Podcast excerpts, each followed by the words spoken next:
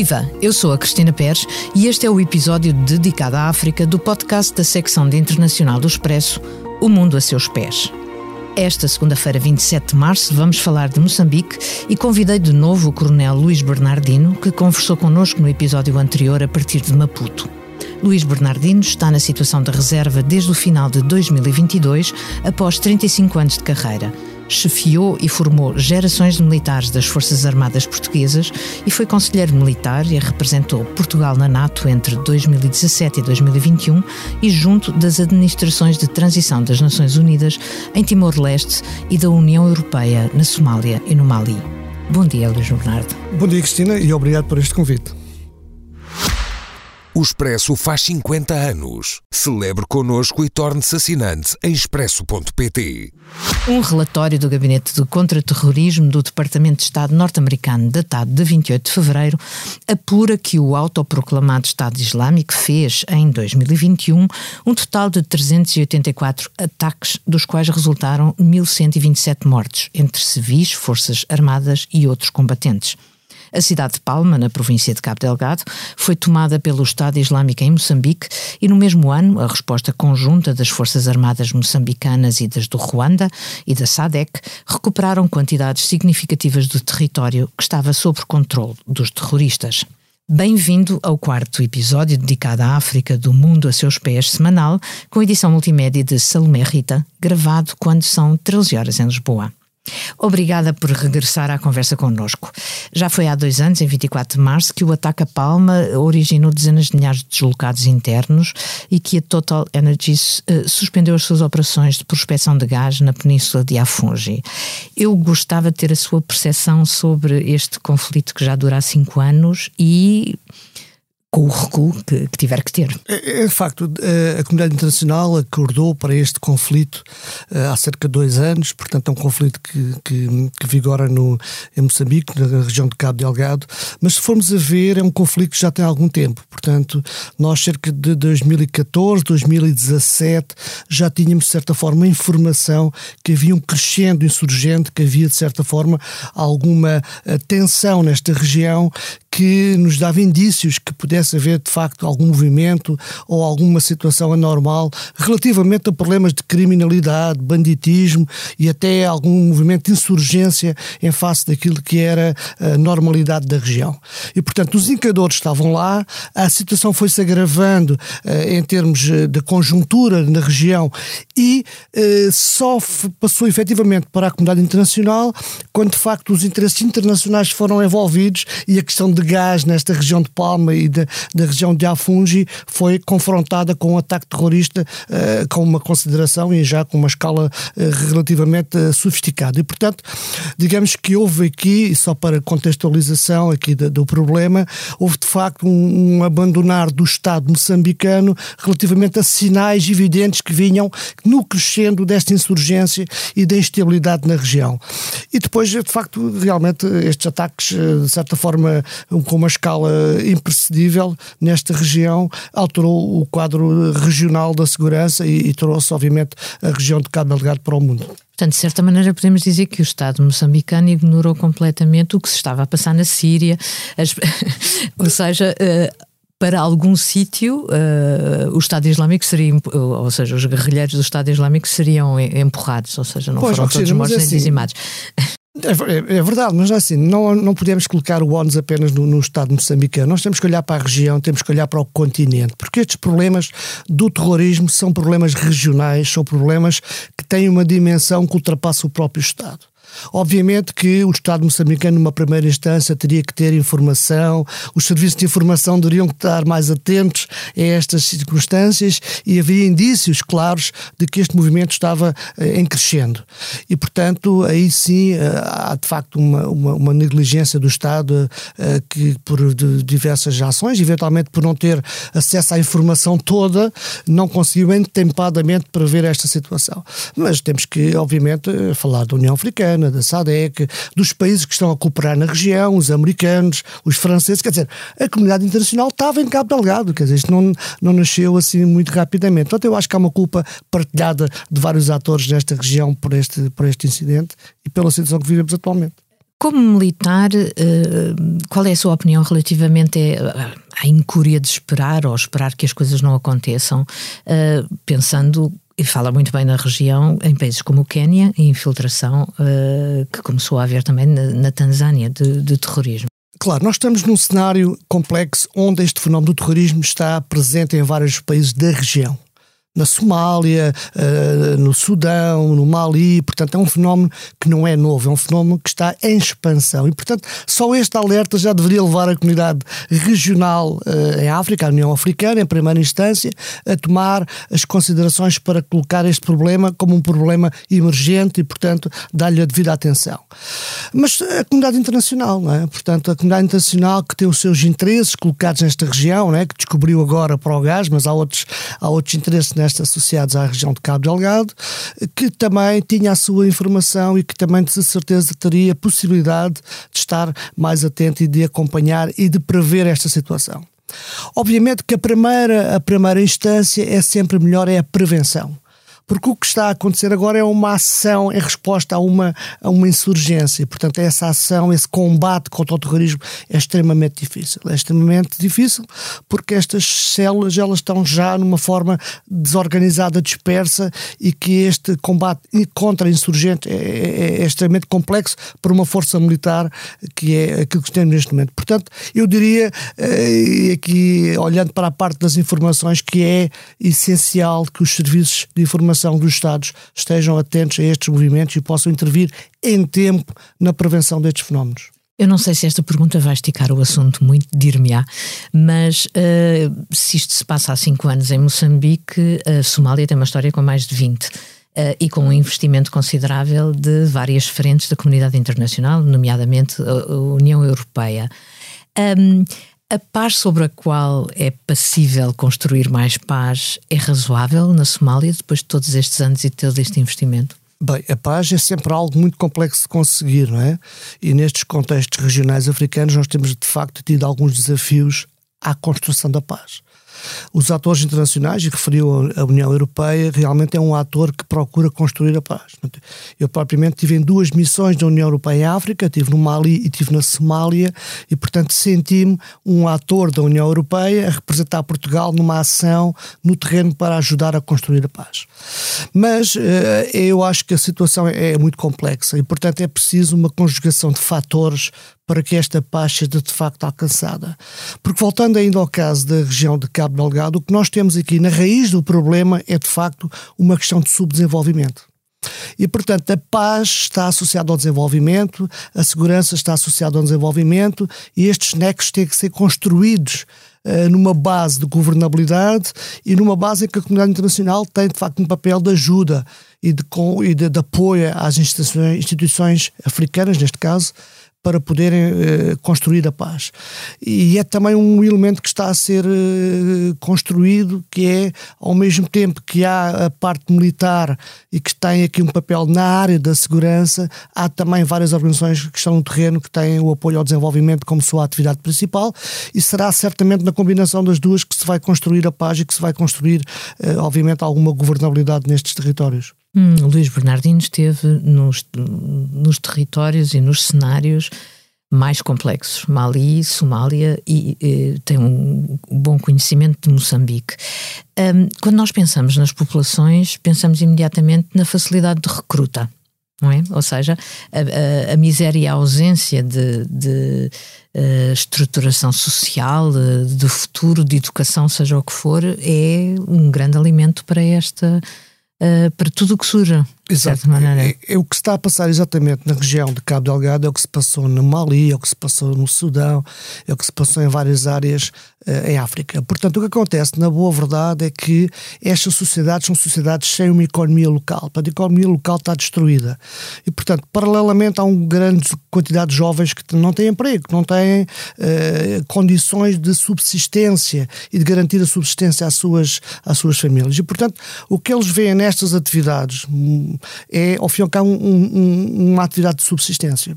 Eu costumo dar sempre o exemplo daquilo que eu vi no Mali, que é muitos destes guerrilheiros, que nós chamamos guerrilheiros, que têm uma perspectiva ligada às, às grandes correntes islâmicas e terroristas e grandes grupos organizados, são de facto pessoas recrutadas a um, dois dólares por dia que recebem uma arma na manhã e no final do dia entregam essa arma. E, portanto, para eles, a arma é um instrumento de trabalho, a atividade que eles desenvolvem é uma atividade de subsistência. E, portanto, o que é que há a fazer nestas circunstâncias? Há uh, aquilo que é necessário é construir projetos regionais, locais de apoio à economia para que estas pessoas deixem de ser recrutadas. E é aí que o Estado pode intervir, é aí que a comunidade internacional pode intervir, no sentido de criar oportunidades para os jovens para que eles vejam que efetivamente aquilo que é uma atividade de subsistência é uma atividade negativa, é uma atividade que coloca em risco a sociedade, o Estado e, e, a sua pessoa e a sua família. Portanto, há que inverter esta lógica e há que criar condições para que os jovens deixem de ser facilmente manobrados e recrutados. Este não é o primeiro, nem o segundo, nem o terceiro uh, episódio que eu faço sobre Moçambique e falei com jornalistas, falei com pessoas uh, que estão nos locais afetados ou uh, nos locais de acolhimento das pessoas que fogem. E tenho ideia que há muito pouco apoio do Estado, ou seja, são as famílias que já são grandes e que se transformam em gigantes com semi-conhecidos uh, que não têm como recuar. Ou seja, falou-se a uma dada altura que havia regresso, que havia pessoas que já estavam a voltar às áreas que, que tinham sido libertadas. Um, eu gostava que me falasse um pouco, ou seja, isso que acabou de dizer tem de acontecer ao mesmo tempo que há a intervenção uh, militar. Como é que isto se faz? Certo, oh, oh deixa-me fazer aqui sim, um, um parênteses que é o seguinte, que é, nós não podemos ficar com a ideia que o Estado moçambicano é um Estado destruturado. Portanto, nós temos que, que, que, ficar com a ideia que o Estado mexicano poderá ser um Estado frágil, com fragilidades e com problemas numa determinada área, mas é um Estado que, na sua maioria do, do país, re, eh, resultou de um processo eleitoral e, portanto, desenvolve um papel do Estado garantindo, dentro das suas possibilidades, a segurança e o desenvolvimento, que são as duas grandes componentes eh, pela qual o Estado é responsável. E, portanto, em Moçambique temos aqui, de facto, um problema localizado, a que a comunidade internacional apoiou, mas uh, podemos ter a ideia de que o Estado é destruturado. Não é exatamente assim, pelo menos em minha opinião. Há um problema nesta região identificado, há um conjunto uh, de, de, vários organismos que estão em apoio a esta, a esta comunidade. Aliás, deva-se dizer que as Forças Armadas de Defesa de Moçambique, desde o momento em que aconteceram estes, estes conflitos e esta insurgência em Palma, está no terreno, com um efetivo considerado e, portanto, tem, de certa forma, na evolução destes dois anos, garantido alguma estabilidade e alguma confiança para que as pessoas então se voltem à sua atividade normal mas é um processo muito lento. Aliás, os conflitos acontecem muito rapidamente e degeneram muito rapidamente no deslocamento de pessoas e criar a instabilidade e depois para conseguir a, a, a, confiança e que as populações voltem aos locais é extremamente difícil. Até porque há notícias de que há muita terra queimada, muitas aldeias que ficam completamente destruídas ou, ou, não, ou não tem grande importância isso? Não, claro, claro. tem importância. Portanto, o conflito não está sanado, a região de Cabo Delgado é ainda uma região com elevado grau de instabilidade e de, de, de insegurança e, portanto, é, é, é muito fácil criar instabilidade e é muito difícil criar estabilidade para que as pessoas sentam, eh, possam sentir que há aqui eh, condições para voltar à sua atividade normal. Mais uma vez, o que é que vai ter que acontecer? É o Estado garantir apoio na comunidade local para o desenvolvimento de projetos regionais que possam contribuir para o desenvolvimento e a comunidade internacional obviamente que começa a regressar por, por, por motivos óbvios de interesses na, nos recursos que estão na região de Cabo Delgado, mas que também terá um papel importante em garantir esta construção do novo futuro para que efetivamente os recursos possam ser aplicados na, nas sociedades, nas pessoas e possa gerar desenvolvimento. Esse é, de facto, aquela fórmula mágica que se procura, neste caso na região de Cabo Delgado, mas que eu penso que ainda vai levar algum tempo. Uh, Moçambique é um país muito grande. Ou seja, Cabo Delgado pode ser muito longe de Maputo. Uh, qual é a sua ideia da eh, do sentimento dos moçambicanos relativamente a esta, a esta zona, a esta região? Claro, se olharmos para, para a problemática de, de, Moçambique, portanto, Moçambique é um país enorme, portanto, cerca, estamos a falar cerca de 2 mil quilómetros da capital de Maputo, que está a sul, para uma região mais a norte, que de certa forma há uma distância física que afeta a governabilidade e que tem realmente contribuído para uh, este problema da instabilidade. Claro que o Estado moçambicano procura governar dentro das fronteiras garantir-lhe a soberania. Uh, obviamente também tem um mar, uma costa imensa, que é preciso meios para patrulhar, é preciso meios para conseguir algumas condições de segurança e desenvolvimento, mas é natural que haja este afastamento. Aliás, se nós formos olhar para outros conflitos, no Mali era exatamente igual, onde a região norte de Azawad o Estado praticamente não existia e, portanto, os grupos terroristas proliferam nessas regiões onde a governabilidade tem uh, mais dificuldades em afirmar-se e em conseguir uh, que seja reconhecida pela população como de facto um Estado.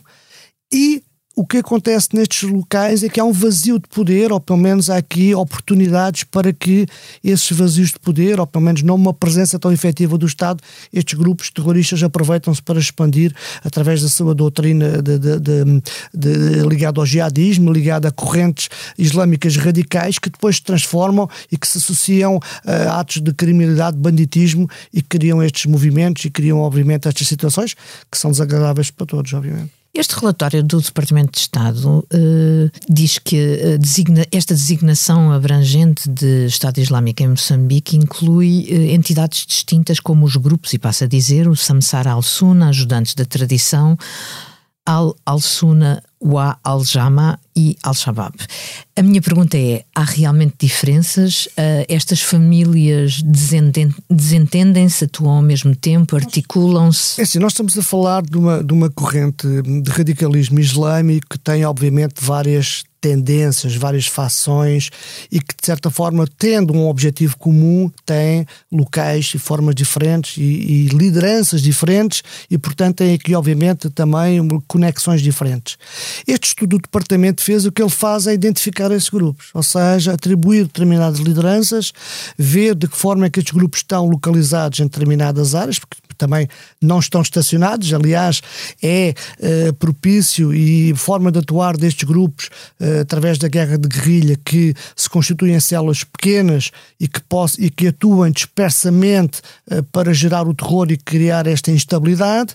E, portanto, o que este departamento, o que este departamento fez e o que este relatório nos diz é, é mostra-nos, digamos, aquilo que é o, o vespeiro, o, o, o puzzle de, de, de, de várias correntes e de várias pessoas e de vários grupos e de várias áreas que estão, de certa forma, ligadas por um objetivo comum, mas depois dispersas muito porque há interesses próprios, já há outros fatores que entram que estão ligados muitas vezes às questões regionais e, portanto, tem também um peso nessa, nessas presenças e nessas lideranças que é importante identificar, porque encontramos uma liderança, encontramos aquilo que é o inimigo e encontramos uma forma de tentar neutralizar essa ameaça, e, é, e acho que é por aí que talvez seja o mais importante hum. na identificação destes grupos. Aquele grande investimento que a, que a União Europeia fez na, na Somália e com os países limítrofes em 2010, eh, que, que bem conhece, um, portanto, uh, investiu nas várias uh, valências, ou seja, a formação do, do, do, do exército transitório, uh, a justiça, o combate ao terrorismo no Golfo de Aden, etc. Um, há paralelo em Moçambique? É, bem, nós, nós em Moçambique assistimos uma situação que foi realmente inédita no contexto africano. Portanto, uh, Moçambique está dentro da SADEC, portanto, é uma organização regional que tem, digamos, uma cooperação naquilo que é a arquitetura de paz e segurança africana, e dentro desta organização regional há uma força chama-se uma Standby Brigade, que é uma força de intervenção rápida que estará uh, preparada para intervir. Mas uh, isto é um bocadinho aquilo que era o papel e todos nós, quando aconteceu o, problema de Cabo Delgado, ficámos bem, isto agora não vai dar em nada, a SADEC não vai conseguir manobrar nada e, portanto, isto vai morrer por aqui porque os países nem sequer vão conseguir chegar a acordo. Mas, surpreendentemente, aconteceu o inverso.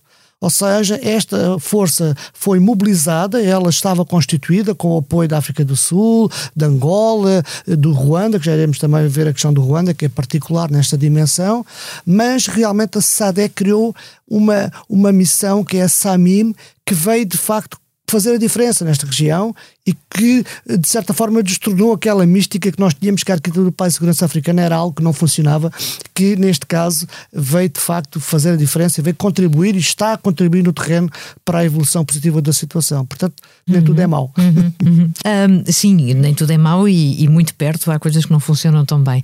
Uh, o papel do Ruanda, ou seja, o Ruanda tem exportado segurança tem facto, sido uma bandeira deste presidente Paul Kagame. Sim, o Ruanda, o Ruanda realmente é um país eh, e umas forças armadas extremamente interessantes. Primeiro, o nível de, de profissionalismo e de operacionalidade uh, com um standard muito acima daquilo que é a média africana. Depois, obviamente, há aqui uma intervenção bilateral, não há um acordo entre os dois países para uma intervenção e eh, digamos que o Ruanda veio à revelia desta arquitetura regional e fora desta, desta dinâmica das organizações regionais ligadas à SAMIM e à presença em termos de, de arquitetura regional, veio posicionar-se como um ator mais para contribuir para a segurança. E de facto é que, contrariamente até às primeiras opiniões, às primeiras impressões, não é? Eh, o Ruanda tem de facto mostrado uma valência e contribuiu de facto para esta eh, dinâmica de construção da segurança. Se é a melhor solução, eventualmente não, porque o que se pretende é que estas cooperações bilaterais estejam integradas dentro de âmbitos maiores que são as organizações regionais, não é? E é por aí que há a legitimidade, que há o interesse, que há a estratégia, que há financiamento e que há uma horta forma global de resolver a conflitualidade. Um, mas o que é facto é que uh, o, que nos demonstra é que uh, o Ruanda tem feito realmente a diferença e tem, feito, e tem contribuído para a segurança da região de Cabo Delgado. Em última análise, do ponto de vista de intervenção militar, é como se fosse uh, um, um, acordo bilateral, como se o Ruanda fosse equivalente à SADEC, não é?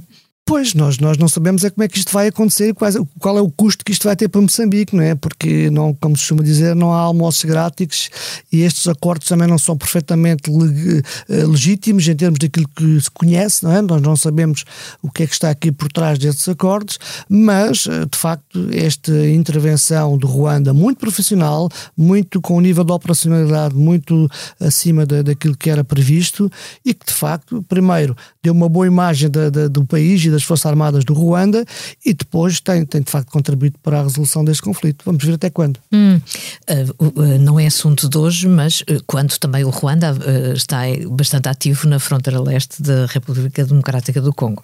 O Ruanda tem uma série de problemas na vizinhança e portanto também não se pode ir para muito longe. Exato. gostava de que me desse a sua opinião sobre, ou seja, falámos aqui a propósito deste relatório de, do Departamento de Estado norte-americano, mas não será o único. Os dados são fiáveis, são Uh, são os dados em geral uh, que são consultados uh, pela pela, pela as Forças Armadas de, uh, internacionais uh, são comparados, são equivalentes, são atualizados da mesma forma? São, como é que se faz esse cruzamento de informação? Bem, é, eu penso que haverá, obviamente, dentro destes relatórios do Departamento de Defesa, o Departamento de Estado americano, obviamente, valor, não é? E, portanto, estes, estes relatórios serão referência para todos nós. Mas, obviamente, manda-nos eh, a prudência que façamos comparação com outros elementos de informação principalmente elementos locais, não é? Porque uh, muitas das vezes o problema destes relatórios é que as pessoas que fazem estes relatórios não estão no terreno e as fontes de informação não são exatamente aquelas que vivem as situações e, portanto. Isso é sempre um, um problema, não é? Claro, porque nós nunca, nunca conseguimos ter a informação correta do que se passa no terreno, é preciso os tais sistemas de informação, a tal eh, perseverança em termos da presença para podermos acompanhar o que se passa no terreno e avaliar as situações em cada momento e, e não nos cingirmos principalmente só a relatórios estatais que depois eh, muitas vezes de, são, são, têm, têm determinadas falhas. Não, é? não só pelo modus operandi como pelos objetivos de cada país, não? Sim, obviamente. E, aliás, as operações militares não se regem por relatórios de Estado, não é? Nós temos a nossa, a nossa própria Intel. Aliás, uma das coisas que está a funcionar melhor neste conflito de Cabo Delgado é precisamente o uso de drones em apoio às operações militares, permitindo então aquela lacuna que eu referi aqui no início, que é a falta de informação no terreno e que, através desta tecnologia, já está a permitir um acompanhamento em tempo real de muitas das operações que se fazem no terreno.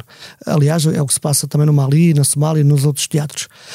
Um, e, portanto, esse será o futuro, mas. Uh, a nota principal que eu queria aqui deixar é que não há operações militares sem intelligence e não há inteligência sem profissionais no terreno com tecnologia que nos possa fazer a avaliação em tempo real, permitindo a decisão dos decisores militares e depois, obviamente, com as consequências políticas. Sempre assim foi e continuará a ser, com Sempre. tecnologia apropriada. Exatamente, e portanto é... temos que apostar mesmo na tecnologia.